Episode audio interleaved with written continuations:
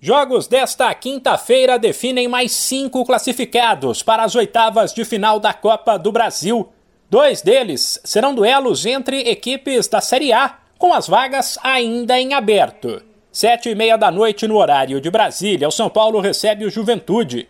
Por conta de um show no estádio do Morumbi, casa tricolor, a partida será em Barueri.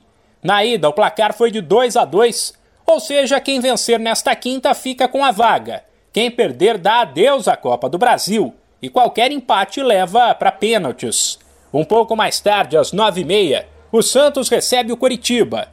Neste caso, o Coxa, por ter vencido no Paraná por 1 a 0, jogará pelo empate. O Peixe, por outro lado, precisa de uma vitória por dois de diferença para ficar com a vaga ou por um para forçar uma decisão nos pênaltis. A quinta-feira de Copa do Brasil, porém, começa mais cedo, às sete da noite, com clássico do futebol nordestino. No Barradão, o Vitória tentará um milagre diante do Fortaleza, que na ida venceu por 3 a 0. Já às 7h30, o Cruzeiro terá uma parada dura.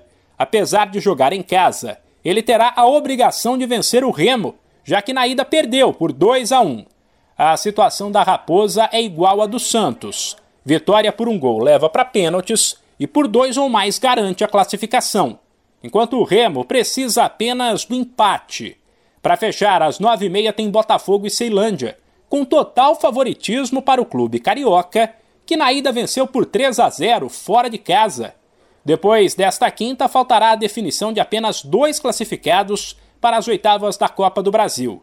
Ela acontecerá nos dias 22 e 31 de maio, com os duelos entre Brasiliense e Atlético Mineiro e Red Bull Bragantino e Goiás. Os confrontos das oitavas de final serão definidos em um sorteio. De São Paulo, Humberto Ferretti.